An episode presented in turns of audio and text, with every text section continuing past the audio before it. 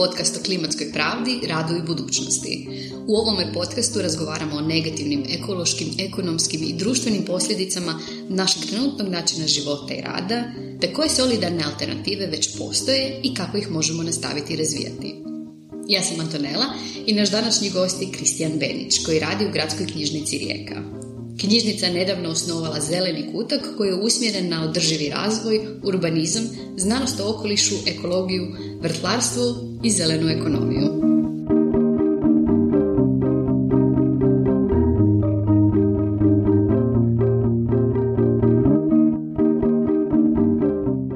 E, Kristijane, dobrodošli u Couchpot. E, hvala što ste nam se pridružili. Možete li nam reći nešto o sebi i kako ste zapravo krenuli početi se baviti zelenim temama i zelenim vrijednostima? Nema mi ljepše nego pričati o sebi. E, to mi je baš pravi užitak. Šalim se. O, pa da, znači evo ja sam Kristijan Benić iz Rijeke, porijeklom, dubokim porijeklom sa Škurinja. ovaj, a danas, danas živeći na Drenovi, tako da to je ta velika distanca koju sam prešao u svojoj fizičkoj mobilnosti u ovom životu.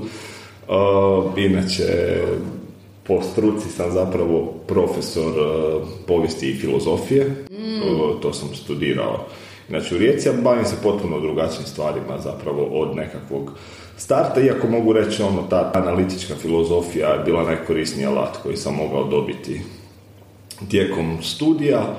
Moja teorija je zapravo da svi filozofi da se zaista dobro znaju svađati. Pa sigurno ta neka verbalna vještina je sigurno jedan od važnih sastojaka filozofije, ali ova analitička filozofija ona je specifična po mnogo čemu, prije svega po tome što puno je povezanija sa prirodnim znanostima, mhm. poput fizike, matematike, kemije, biologije, tako da je bila zapravo nekako moj zanimljiv nekakav nastav, nastavak interesa nakon gimnazije Andrije Mohorovičića, koja je onako više onako prirodoslovno usmjerena, što je relevantno i u ovom kontekstu zapravo razgovora o prirodi na neki način i stvarno te pružati te neke analitičke alate koji su dosta korisni onda na različitim područjima.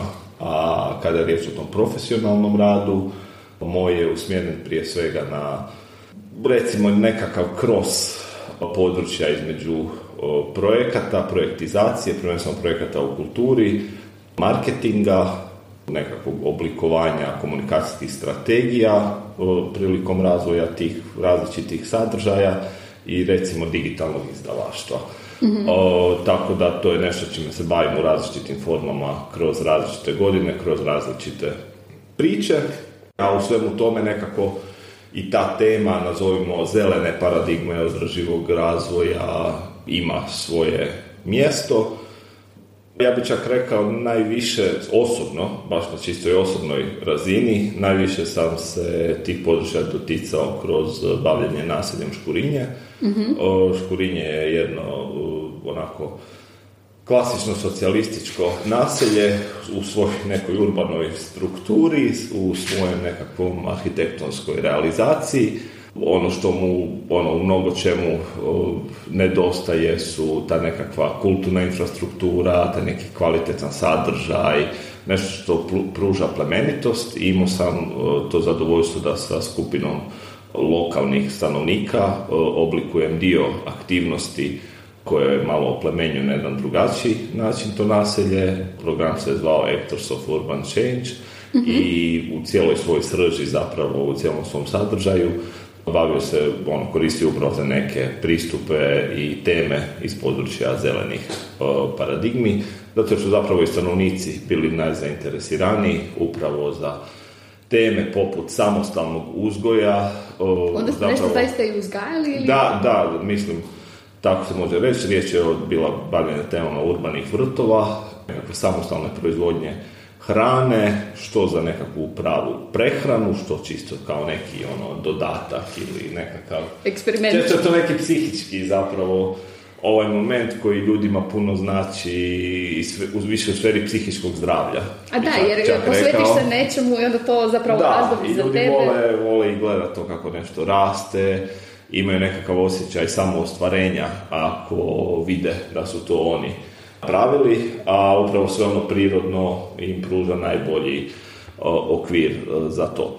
Tako da to, to je, tu je nebrojeni broj zapravo aktivnosti koji se je odvijao unutar tih projekata, to a onda se dijelom to krosa i sa ovim sadržajem kojim se bavim u gradskoj knjižnici Rijeka u jednoj, samo baš doslovno u jednoj mjeri. Uh A kako je zapravo u gradskoj knjižnici Rijeka došao taj nekakav poriv ili želja za izradom kutka, za osnivanjem kutka? Da, da, da. znači, u hrvatskim knjižnicama generalno kao i u svjetskim zapravo knjižnicama, postoji cijeli lanac razmišljanja po kojem knjižnice moraju imati ulogu u promicanju tema održivog razvoja i često se ta želja materializira u obliku nečeg što se zovu tako zeleni kuci, green corner i ne, nešto slično.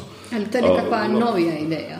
Re, relativno novija, riječ je o procesima nakon 2000 godina. Uglavnom, u Hrvatskoj nekoliko knjižnica je već dosta zrelo u tome. Mislim da treba istaknuti gradsku knjižnicu u Puli prije mhm, svega, koja se da time dosta kvalitetno zapravo bavi godinama. Istra je zanimljiv teren i ona je nekakav dobar spoj e, ono sinergijski tih e, agro tema i tema održivosti koje u sferi turizma posebno postaju relevantne tako da su dosta su kvalitetni u tome. Mi smo u tome relativno e, novi iako nije to nešto što čime se onako knjižnice kao neki mainstream mm zapravo bave. Impulsi za time su kao što je bilo pitanje išli su iz tog nekog pravca da je to neki širi proces. Nekoliko kolegica je bilo duboko iskreno zainteresirano za to područje i to prije svega ove knjižničarske provenijencije, da, tako kažem. I, A, baš da je krenulo od građa. Da, da, da, da, da, svakako. Ovaj, I to je to, tu se, tu se stvarao taj interes i taj nekog pristupa. Mislim, uvijek taj neki interes za, za održivim razvojem i zelenim ima veze sa, sa nekakvim možda i osobnim vrijednosnim sklopom. To, tu, tu, tu možemo reći da smo svi dosta subjektivni mhm. I, i jednostavno ako netko ima malo neku veću sklonost prema tom području to se osjeti onda i u radu, tako da se to i kod nas, zahvaljujući nekoliko kolegica, i materializiralo na takav način. Mm-hmm. Tako je zapravo krenulo od nekoliko ljudi. Mislim, vjerojatno postoji ta nekakva strategija, inicijativa, ali uvijek... Dobro, znači ono mi šire u, u kontekstu knjižnice, tako, no, ja nas doživljavam, kad smo u tom području, da ono, malo neobična biljka, ovaj, mislim da smo, mislim knjižnice su generalno u nekakvom procesu traženja novog identiteta i novog smisla, one su zapravo stalno u tom procesu, ali on sad mislim dosta intenzivniji i dosta važniji. Kažem sad mislim na nekakvih proteklih 10 do 15 godina. Knjižnice na niti jedan način ne mogu biti samo nekakva kako ono, gotovo ko, ko samo zgrada. Da, samo zgrada, samo skladište, to, to će se svaki knjižničar naljutiti nekada kao skladište knjiga, ali činjenica je da dobar dio građana, korisnika i to doživljava ta mjesta kroz to. Riječ je, mislim da nove neke paradigme knjižnica više gledaju u stvari kroz funkcije mm i onda ono te funkcije mogu biti realno bilo što, a i nekako su najinteresantnije te društveno odgovorne funkcije. Tako da se jako profiliraju područja kao što su stvaralaštvo, u nekakvom najširem smislu, mm poticanje kreativnosti, makers, kultura, sve, sve te priče. Potom ova cijelo to područje održivog razvoja i cijela ta ideja knjižnica više kao društveni centar koja onda zadovoljava nekakve potrebe zajednice za znanjem, inspiracijom, osnaživanjem, utjehom, dobrim vremenom. Mislim stvarno, mislim to, to riječ je o bavljenju osjećajima. Mm-hmm. Ovaj, to se tek profilira na, na taj način i nema zapravo puno ljudi koji to na taj način i promišljaju.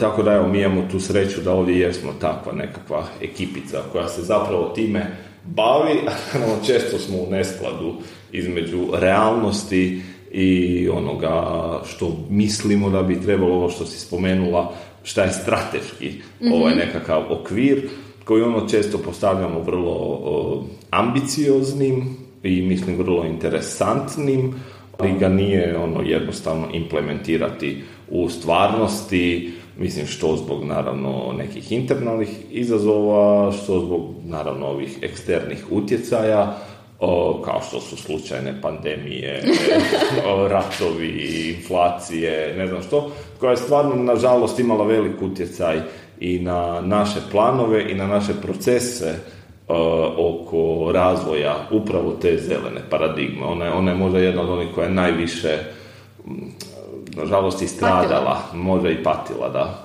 u svemu tome. Aha, zapravo jer nije bilo mogućnosti održavanja Tako je, puno toga, znači puno toga, evo, evo čisto malo, malo kronologije, ne. Znači, imali smo jako lijep scenarij koji se je počeo materializirati u 11. mjesecu 2019. godine. Ono, imali smo taj kickstart zelenog kutka kako kroz jedan lijep event koji je bio posvećen meteorologiji i mhm. amaterskom bavljenju e, meteorologijom uz interesantno predavanje o klimi na riječkom području i uz naravno nekoliko projekata koji su bili iz, upravo iz te sfere, Zelda kao Erasmus projekt učenja tuđih praksi o bavljenju održivim razvojem, projekt Nova pravila igre rađen u partnerstvu sa udrugom Smart, mm kroz kojeg se razvijao kurikulum neformalnog obrazovanja o održivom razvoju za osnovnoškolce i srednjoškolce. To je, da, jedan projekt u kojem smo bili bio baš interesantan zapravo bio je tada u tom svoj nekoj uzletnoj. Da, on, naš, kao taman, kao avion, avion je krenuo, krenuo, ide i sad će uzletjeti i krenuo je, ali kotačići trokiraju. Evo, to je, to, ti kotačići koji trokiraju, to je bila zapravo ta pandemija. U središnjem odjelu Palača Modelo, vrijedne kolegice su uspostavile pravi korner, pravi zeleni kutak koji je estetski i sadržajno bio tako određen. Napravili su lijepu zbirku knjiga i cijeli programski koncept, cijeli programski plan. I onda u trećem mjesecu 2020. godine je sve to da u tom smislu ono bilo doslovno ili nestalo ili je se moralo transformirati na neke druge puno manje šarmantne načine. Mhm. Tako da oko toga ne treba imati ono iluzije. U tom razdoblju na samoj toj lokaciji nismo bili ni u mogućnosti ni održavati edukacije, ni održavati susrete, ni održavati predavanja, niti ikakve radionice tako da smo morali ono opet out of the box razmišljati mm kako ćemo dalje i ima nekih rješenja. Mm-hmm. Pretpostavljam, pokušali ste nekakvim online radionicama, da. zoomovima. Da, znači sve projektno što se je moralo realizirati, realiziralo se kroz, naravno, Zoom, Zoom aktivnosti, nova pravila igre su i završila praktički u cijeloj svojoj biti kao online program sa nizom online događanja, no zapravo je nastao jedan malo drugačiji koncept, nastao je program OK knjižnica, OK zajednica, mm koji je neka kratica od e, formulacije otporna knjižnica, otporna, zajednica. Da, tema otpornosti je naravno tu nekako, mislim je trendi, em je ono, interesantna nam je. Ovaj, mi mislim da zapravo knjižnica treba biti generalno interesantna, bez obzira na taj trendi moment jer upravo knjižnice se najviše mogu baviti time da osnažuju građane na različite načine. I tako unutar tog malog projektića su se nastavila održavati rekao bi vrlo čak progresivna predavanja, pomalo rubna u nekoj svojoj prirodi, ali koja su bila posvećena temama održivog razvoja, od, ne znam, predstavljanja start-upova koji se bave izradom prijenosnih solarnih kolektora koje možeš nositi sa sobom bilo gdje, do toga kako napraviti vlastitu elektranu, do tema što je to hrana budućnosti, e, kako uopće ćemo se hraniti u budućnosti, da, da to bude održivo, o, do naravno ono širenja toga i to je ono davanja konteksta zapravo svemu tome. Kroz razne neke i geopolitičke teme i medijske teme i tehnološke teme ne znam, pitanja pametnog grada i slično. I sve smo to nekako tematizirali kroz e, taj programski e, ciklus koji ove godine i nastavljamo prvenstveno u ovom sljedećem razdoblju. Ima li sada tu nekog prostora za, u smislu kao mjere su slabije, ima li tu mhm. nekako pa svjetlo na kraju tunela? Pa naravno, naravno, evo sve sada se upravo tako nekako i fizički odvija i zanimljivije opet.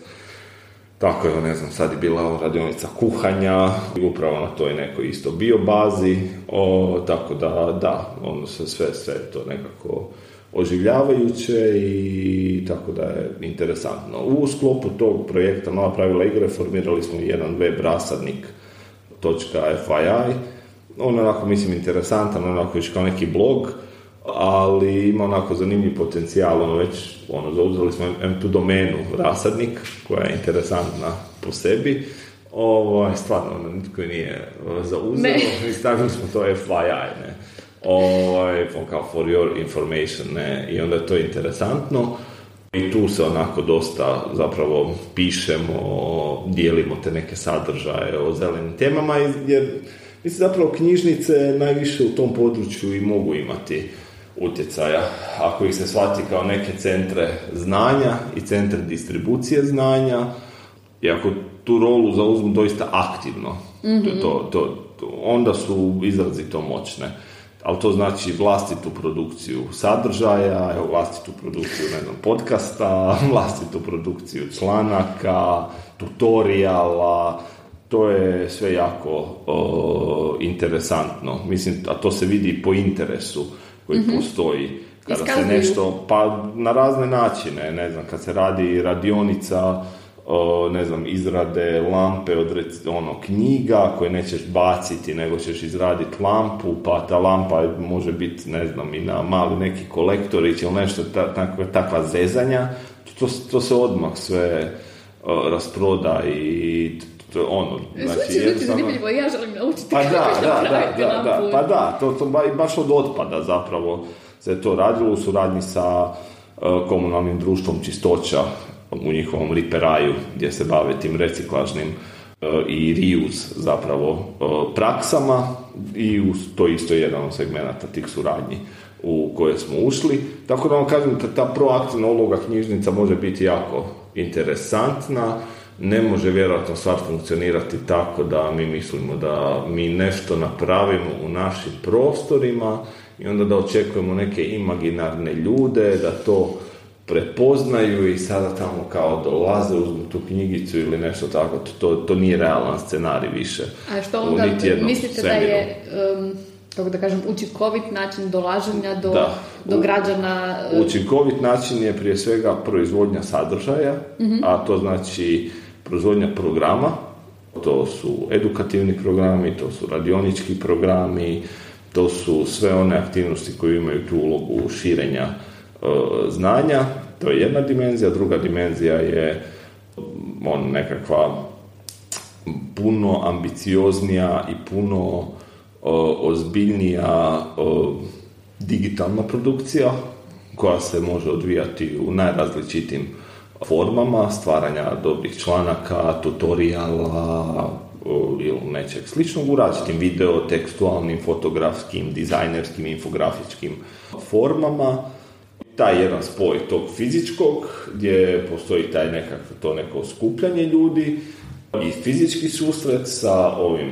digitalnim sadržajem koji ima prvenstveno učenje, ulogu i inspiraciju. Koji je fleksibilan. Da, i koji je fleksibilan i lako di, distribuiran i, i uvijek ostvaruje tu svoju ono, marketinšku funkciju zapravo, komunikacijsku, ne. Ovaj, I tako da to, to, to je za većinu knjižnica vjerojatno dobar, dobar put, zato jer sve knjižnice imaju svoje lokalne zajednice koje ih doživljavaju zapravo ozbiljno. Kad se uopće kaže knjižnica, knjižnicu se doživljava možda čak i preozbiljno. mm Od toga i dio straha čak. Ne? Pa stvarno, jer ono mnogi dijele uz razne iskustva iz različitih oblika knjižnica, ali ovo koju sam ja rekao, koja se možda čak i rebrandira, čak i na razini pojmova, to više nije knjižnica, možda je to nekakav rasadnik, možda je to taj zeleni kutak, možda je to lab, nije uopće zapravo ni važno, važno je više da taj sadržaj funkcionira i da služi nekako zajednici. A rekli ste da građani baš iskazuju interes i da mm. sudjeluju, mm. ali tko, je ta, e, tko su ti građani? Jesu li oni inače oni koji su zainteresirani za mm. zeleno ili Dopi, uspijete doprijeti do šire pa to, to je dobro, to je dobro pitanje. To je, to je, ono, to je možda ključno područje u kojem nas je pandemija omela da budemo realni u toj procjeni. Mislim da smo imali ogromnu priliku da baš dođemo do širih nekakvih slojeva, malo nas je to ono omelo i možda smo malo ono čak previše se zahvaća te populacije koje već jesu sklone takvim temama, nešto manje ove druge, iako ono bavljenje nekim, ovisi o čemu je riječ zapravo, o kakvom je pristupu riječi. Ljudi vole dosta praktične mhm. teme i malo ne više toliko ta neka teoretiziranja ili ne znam, neka moraliziranja bi rekao o tom području, već prije svega određenu praksu. Mm o, i onda ih ne znam ono urnevesno privlači evo recimo predavanje o vlastitoj elektrani ne, i o kao samostalan rad sa solarnim kolektorima u kontekstu kuće ili zgrade je, mislim da je to rekord po broju privlačenja muškaraca u knjižnicu. to je, zapravo... Znači, to je bio znači, susret na kojem je bilo 40 muškaraca srednje ili starije životne dobi, što je izrazito rijetko u knjižnici, jer na programske susrete činjenica je dolaze prvenstveno žene, kao što možda nešto u cijeloj korisničkoj populaciji i najviše sa knjižnicom interakciju imaju žene, ali je bio savršen primjer kako dobro pogođen sadržaj funkcionira sa potpuno drugačijom populacijom. To, ja mislim da se predavač iz zelene energetske zadruge oporavljao neko vrijeme od broja pitanja kroz ta tri sata susreta koje on dobio uh, od te ekipe. To, oni su bili spremni, oni su bili, oni su imali vrlo konkretna pitanja, nije ih zanimala općenita observacija o tome, ne znam, solarne elektrane su super jer su zamjena za fosilna goriva ili nešto slično, njih su zanimali konkretni izračuni šta njihova elektrana njima znači, kome oni mogu prodavati tu struju, kako mogu ostvarivati neki svoj poslovni model mislim legitimno. mm tako da to, je, to mi je super primjer. Volio, volio bi da imamo mogućnost i da imamo u zajednici više aktera koji mogu odgovarati na taj način, biti tako vješti, biti tako kalibrirani kao što je bila putem Zelena energetska zadruga koja se time doista ozbiljno bavi. To, to nije lako, to nama nije lako jer mi isto možemo biti prozor samo onoliko koliko je i naša zajednica jaka. Ako imamo mi velikih izazova oko recimo postoji cijeli niz interesantnih, vrlo progresivnih tema za koje nije jednostavno pronaći kvalitetnog predavača, kvalitetnog prezentera, kvalitetnog edukatora. mm Vjerujem da se svi zapravo susreću u različitim područjima sa sličnom problematikom, pa sad zamislimo kako je u tom području održivog razvoja koji nije toliko zapravo razvijeno i svi se vrtimo u krugu istih imena, istih tema, istih ovaj sfera, tako da to je mislim problem s kojim se susrećemo. Mislim, to je jednostavno realnost. Ne? Da volio bi da imamo što odkačenije i što rubnije prakse, Uh, jer mislim da one ono pomiču ono stvari i, i zajednici naši su naj, najinteresantnije. Ne možemo, mislim, 75 puta imati, ne znam, radionicu urbanog vrtlarstva. To je ne, Nekoliko već puta je dovoljno i već imate da, svoje rajče. Tako je, tako je, upravo to. E, a ono ima puno, puno sofisticiranijih u ostalom ono tema po kojima se treba ozbiljnije baviti. Mm Znači zapravo da, e, prozor je onoliko veliko koliko Pa ima da. i prostora. Pa da, da. To je to. To je, to je definitivno važna poanta. Postoje li neke teme ili neke aktivnosti kojima se još niste specifično bavili, a želite ili gdje se želite proširiti? Pa ovako, ono što je pred nama definitivno i ova, ovu godinu doživljavamo jako tranzicijskom zapravo o, za nas. Naime, gradska knjižnica se, kao što je poznato, bar lokalnoj zajednici u jednoj mjeri, nalazi se u prelasku u kontekst kompleksa Benčić, zato jer je riječ o infrastrukturnom projektu, tako da više neće postojati ovi naši središnji odjeli razbacani o, po gradu, po tim neuglednim, o, neprikladnim prostorima, poput Palače modelo i filodramatike, već će sav taj središnji dio biti koncentriran u kontekst kompleksa Benčić, odnosno Art naše središnje zgrade, tako je, takozvani te objekt koji postaje središnja riječka narodna knjižnica. Tako da sva naša razmišljanja zapravo o budućnosti zelenih programa su prožeta time. Šta ćemo raditi zapravo tamo i kako ćemo bazu znanja napraviti tamo. Tamo će biti značajni potencijali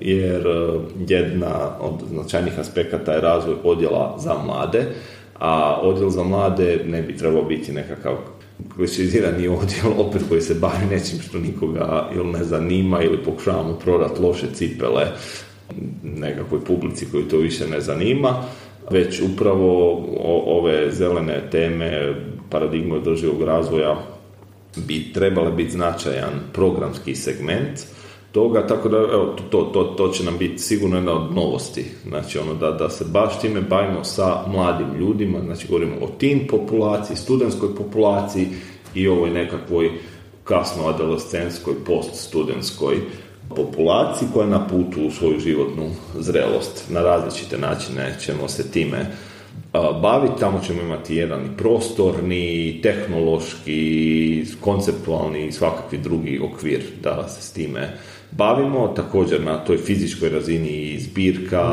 zelenih e, knjiga e, će moći biti, moći biti puno veća, reprezentativnija, atraktivnije prezentirana. Tako da je to također jedan od ono velikih e, segmenta, segmenata te transformacije i sad tu je ta ideja da zapravo unutar kompleksa Benčić knjižnica predstavlja taj neki nazovimo to mali centar rezilijentnosti, nazovimo to tako. Ona je posvećena i konceptima cjeloživotnog učenja i distribucije znanja, informacija, ne? I tu je to, kroz tu, tu prizmu će se promišljati i buduća uloga zelenog kutka. Drugi segment je dječja kuća, u kojoj također Gradska knjižnica Rijeka ima značajnu ulogu. Tamo je naš dječji odjel Stribor, kao i cjelokupna naša dječja programska aktivnost, koja ona na različite načine se već dotiče i tema kojima se bavi zeleni kutak, od područja 3D printanja, koje je već po sebi interesantno, a ujedno ono cijeli niz radionica koje su se održavale su imale upravo tu premisu. Evo sad zadnja tema je bila voda ovaj, kao radionica 3D printanja za djecu, ali s temom vode. I onda ono gdje se radile su se nekakvi dodaci, proizvodi, djeca su zapravo to, to radila, modelirala, koji ono imaju neku ulogu u, u, u, ne znam, u vrtlarstvu, u uzgoju, u distribuciji vode ili nešto takvo, kao i ranije nekakve e, varijante takvih radionica, e, tako da to je ono dosta interesantno. Malo kad se još tamo oblikuje onaj okolišni dio, zaživjet će sigurno i radionice i tog urbanog vrtlarstva i, i, i puno tih praktičnih nekakvih momenata koji tamo će moći funkcionirati jer ćemo imati tu je stvarno taj jedan luksus da, da praktički radimo sa, on, s jednom lijepom kako parkolikom površinom između nas, ono sada smo osuđeni na ono beton, asfalt i to, tako to nije najveća sreća. Da, da, nema baš ovog prostora za igranje. Mm. A sad, da netko želi preuzeti, mislim, e, rekli ste da i u drugim knjižnicama da imaju, postoje takve inicijative, mhm. a sad da netko drugi koji još nije to pokrenuo, što im treba kao pomoć ili potpora kako bi oni mogli uzletiti? Mhm. Pa, ne znam što točno kome treba, ali se nama sigurno mogu javiti sa potrebom za bilo kakvim savjetom, konzultacijama, e, razgovorom. Mislim da zeleni kuci u raznim knjižnicama dosta trebaju biti promišljeni kroz uloge u vlastitoj zajednici.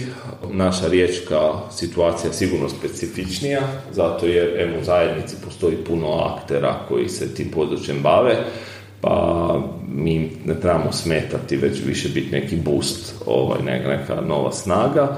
Njima i, ne, i u urbanoj sredini e, su druge teme jednostavno aktualne nego što će biti, ne znam, u ne znam, u Pustakovcu u Međimurju, ono, gdje, gdje su zapravo već vrlo potkovani u mnogim agrarnim znanjima, o, mnogim znanjima zapravo onome što je se podrazumijeva pod zelenom paradigmom, ali nisu možda u nekakvim modernim tehnološkim praksama ili nešto slično.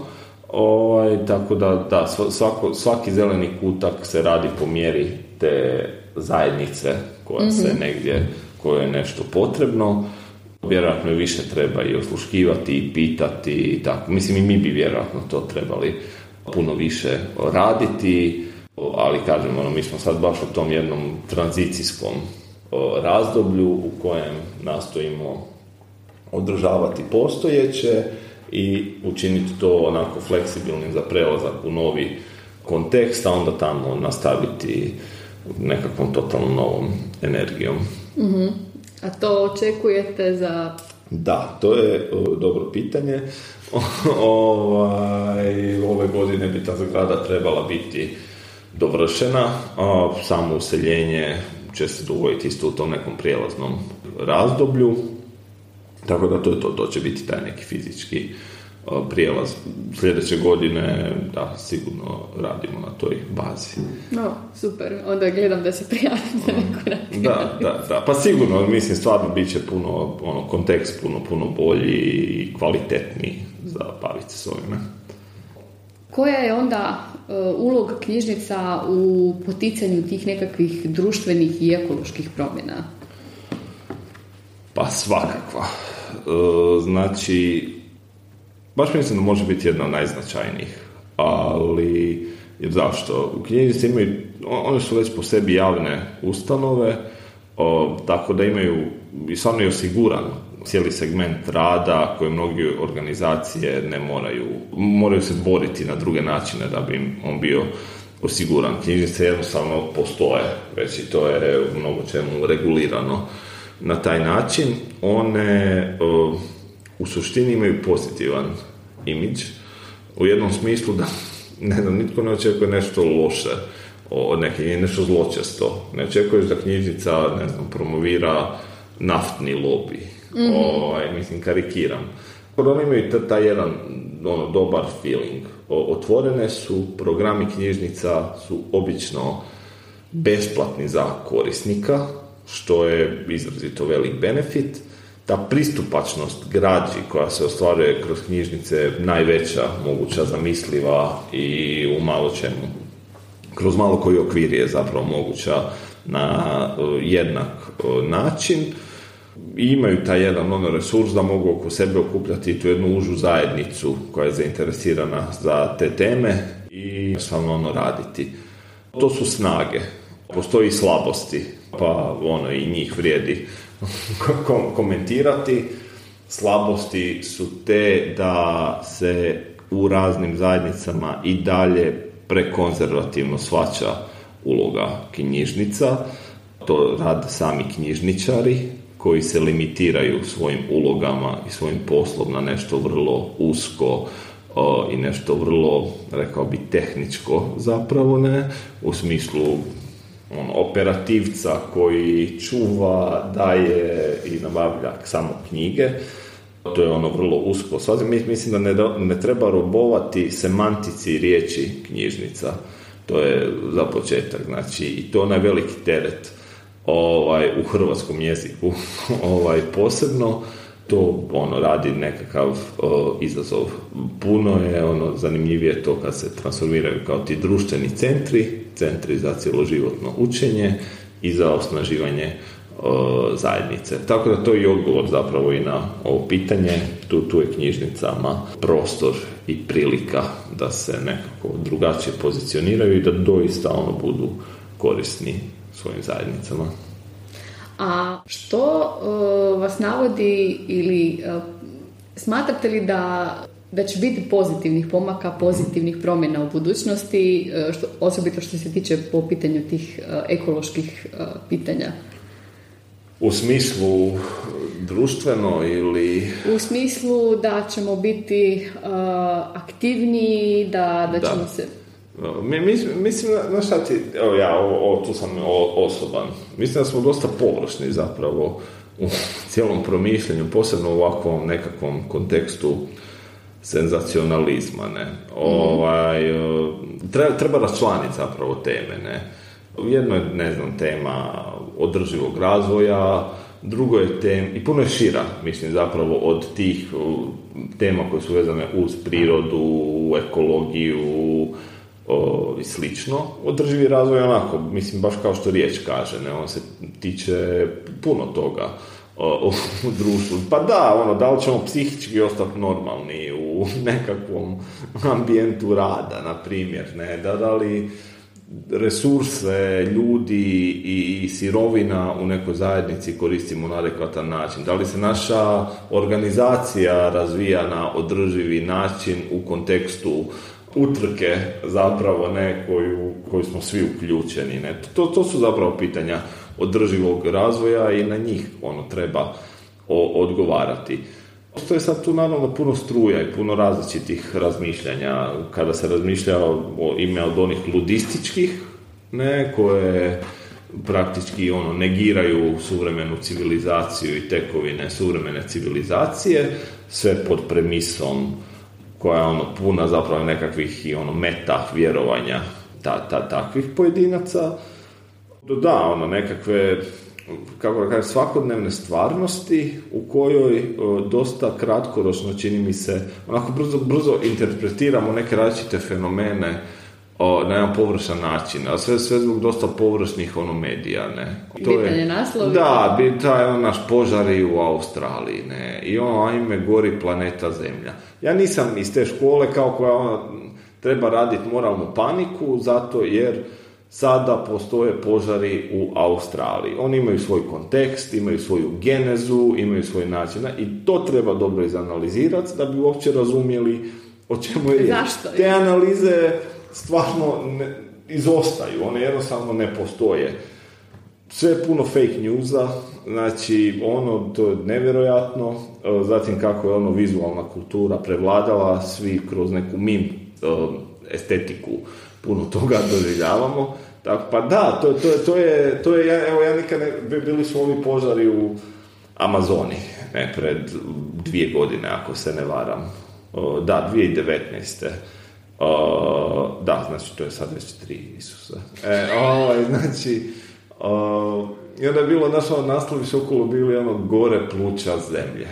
O, gore, mislim, to semantički nije točno, jer jel da većinu zapravo kisika proizvode oceanska ovaj, živa bića, o, tako da jednostavno je to takav biološki proces, ne.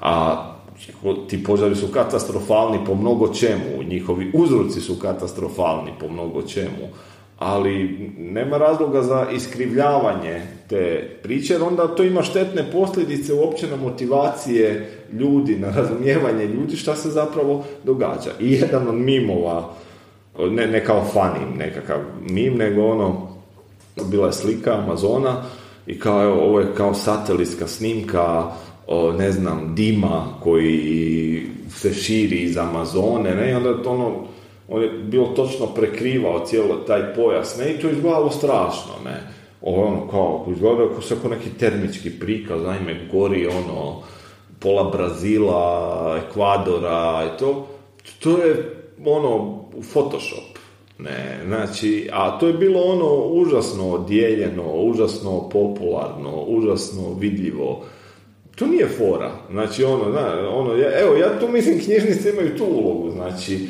u tom nekakvom ispravnom informiranju, u tom nekakvom ono, grabljenju, filtriranju, grabljenju, facilitaciji nekakvoj, ono, ne znam, kroz taj neki brutalan svijet u kojem apsolutno sve moguće da je lažno. Ova, I one moraju biti taj neki, o, mislim, ogromna odgovornost, ako kažem, ono, ne znam, centar istine, ali zvuči kao gro, ono, ajme, ono, nitko to ne može i to su ljudi od krvi i mesa, ali u svojem smislu mislim da to tako danas moraju jasnije i jače artikulirati i da to i moraju zatvoriti s jedne strane vrata i pseudoznanosti i fake znanosti i, i pa da, a ne mislim kao demokratično pa kao sve ide.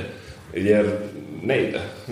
ovaj, jer to ima ove štetne posljedice. Upravo za razumijevanje ovaj, toga što se je, što se je dogodilo.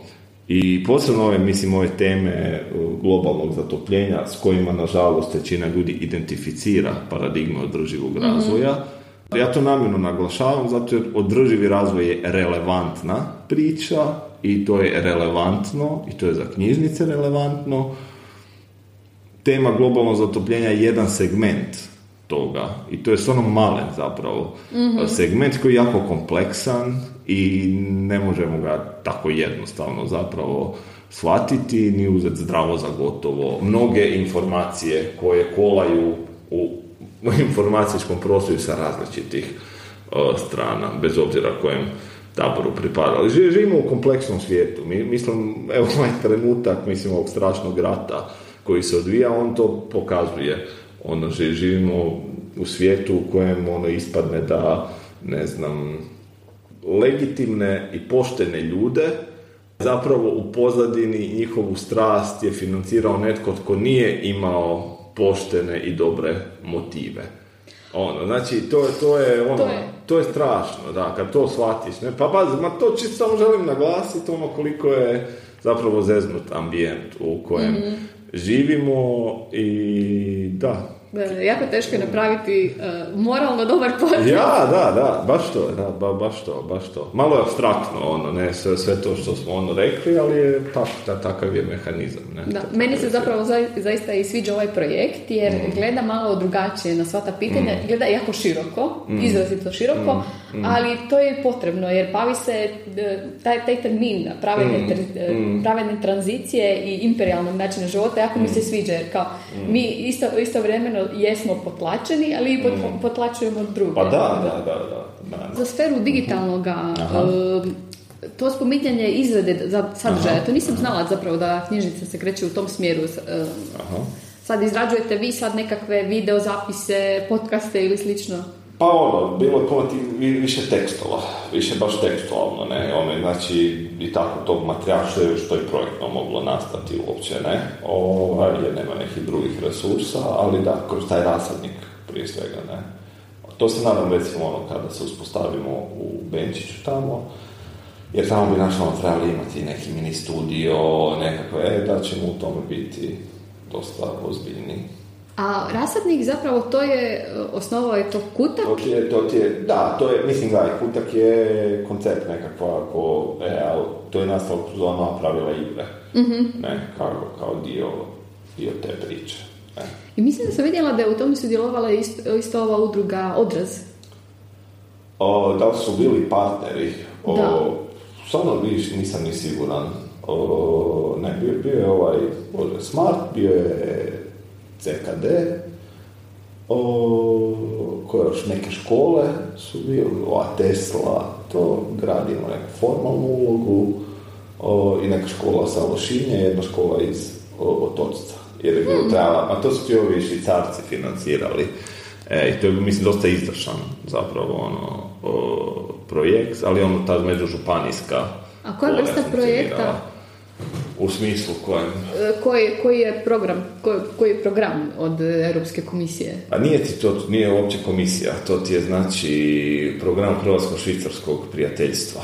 Aha, to je ona neka O. međugranična suradnja. E, Ma nije čak ni to, to je baš nekakva, uopće nema veze sa Unijom, ne. E, ovaj, nekakva relacija švicarske sa tim nekakvim, ono, ne, nekakvo njihovo, ko ovi Norvežani i to, taj, taj neki živ, samo švicarska ovaj fora, a mislim Smart se s time bavi, ono, forma, oni su nositelji i sve su to pogodili dobro i onda je stvorena ta full kompleksna zapravo o, konstrukcija koju ono, pandemija ju je devastirala. To, to mi je naj, ono, ispod najgori projekt, a najljepši ono, u smislu onog što se radilo.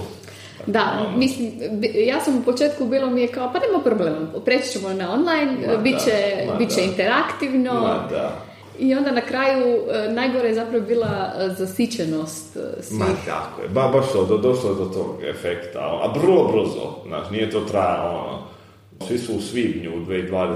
bili kao, ma ne, dosta je. Ono što nije, što nije tako. Dobro, meni je Ono. zasićenje tek došlo prošle Ma košte. dobro, ono, jer si radiš to, znaš, pa ti uz posao ti je to, a znaš, mislim ono učenicima, a pazi, a ovaj projekt, ja sam ti, pa to sam ja osobno vodio, kao ono, da čovjek si imala kao modul nova pravila medija. I onda kao, znaš, kako bi mediji o održivom razvoju trebali, imao sam ti novinarsku neku radionicu za srednjoškolce. Znaš kako je teško inače skupiti tu ekipu. I onda ja se iščupam i skupim ekipu i to je treći mjesec 2020.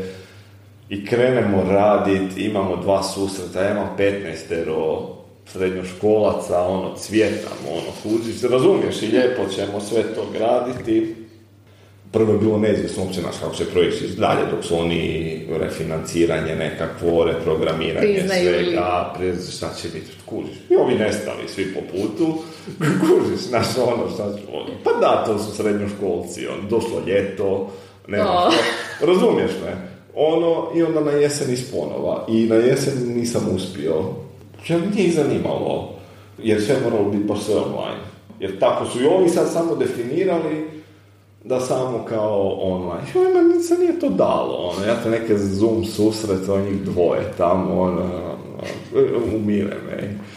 Da, meni je žao ispalo i što je dosta, e, barem koliko primjećujem po prijateljicama, dosta hrvatskih nasljednika je bilo jako e, na kraju istraumatizirano Pa da, i pa, da, pa daj zamisli, zamisli kako učenicima, ej, pa to, to, to je potpuno grozno. Ej. Ja, ja, ja se ono s dječjom kućom ovom puno bavim i to i tamo dolaze sad, to je sad ta generacija koji naš dolaze ti učenici treći, četvrti razred kao grupe. To, ovo ti njima prvi izlet, ej. Ono, razumiješ? Pr- prvi izlet, oni nigdje nisu bili prije nego, ono, to, totalno je sve novo, ogroman manjak ovih e, socijalnih vještina i komunikacije. Svi su onako. Ali to je Ono. i normalno je, ako nemaš prakse, ako nemaš Pa normalno, pa oni pazi, znači, znači ako ti prvi i drugi razred nisi normalan, prirodan, pa naš, djeca kod djeca, svaka, svak, svako je svakakav, ali ono, oni stvarno ništa nije bilo normalno. Ili je bilo online, ili u školi pod tom represijom nekakvom, ne miješanja razreda, pod maskama, pod, pa to je grozno, mislim, kužiš, i to je na njih ostavilo baš ozbiljan. Ba, baš to vidim, ne, zbunjeni, zbunjeni je. Ćete onda ma- malo napraviti neke radionice za komunikacijske vještine. socijalizaciju, ono. Mislim da je potrebno.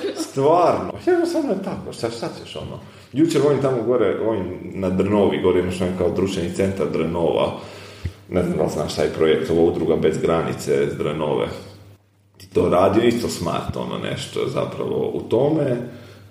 To se zove socijalni fond. Ono, full izdašan isto njima ono projekt, a ja ti s ću neku medijsku radionicu kao Pa mislim neugodno, ono, znaš, to su ono neka djeca još tamo, ono, i zapravo i sa mnom, oni svi pod maskama, ja nisam svakog vidio uopće kako, nemam pojma kako izgledaju, nemam kako, kako neverbalno komuniciraju, ono, znaš, no, mislim, a ja sam samo prolaznik, kužiš me, ja samo dolazim tu radionicu odfurati i to je to, kako da se ja s njima intimiziram, znaš, ono, shvatim kao šta se ovdje događa, ono, baš totalni šik je.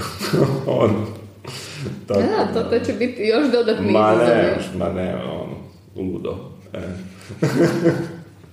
Ništa, e, hvala puno na e, sudjelovanju, na odvajanju vremena. Mm, ma hvala vama. E, meni je užitak ovaj zapravo pričati o knjižnicama, volim pričati o budućim ulogama knjižnica, njih vidim u stvarno različitim područjima.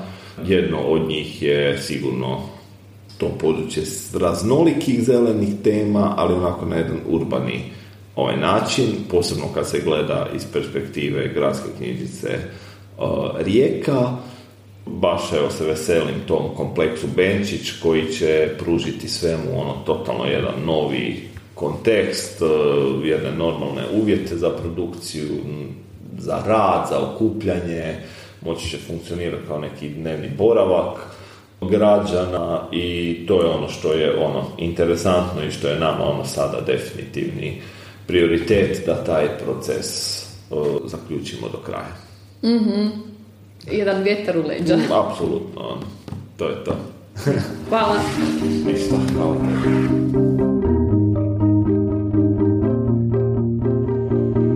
Ovo je bio današnji Couchpot.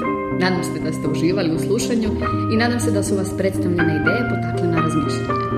Ako je tako, ostavite nam pozitivnu ocjenu na Apple Podcasts ili Spotify. Pretplatite se na Couchpod i preporučite ga drugima. Couchpod je dio Couch projekta, laboratorija o klimatskoj pravdi, radu i budućnosti. Ovaj projekt nastao je suradnjom organizacije iz Austrije, Njemačke, Italije i Hrvatske, a financiranje sredstvima Europske unije. Ako želite saznati više o kaucu ili ste zainteresirani za neku od naših radionica, posjetite našu web stranicu kauc-projekt.org ili nas posjetite na Facebooku i Instagramu et škola Dante. Do slušanja!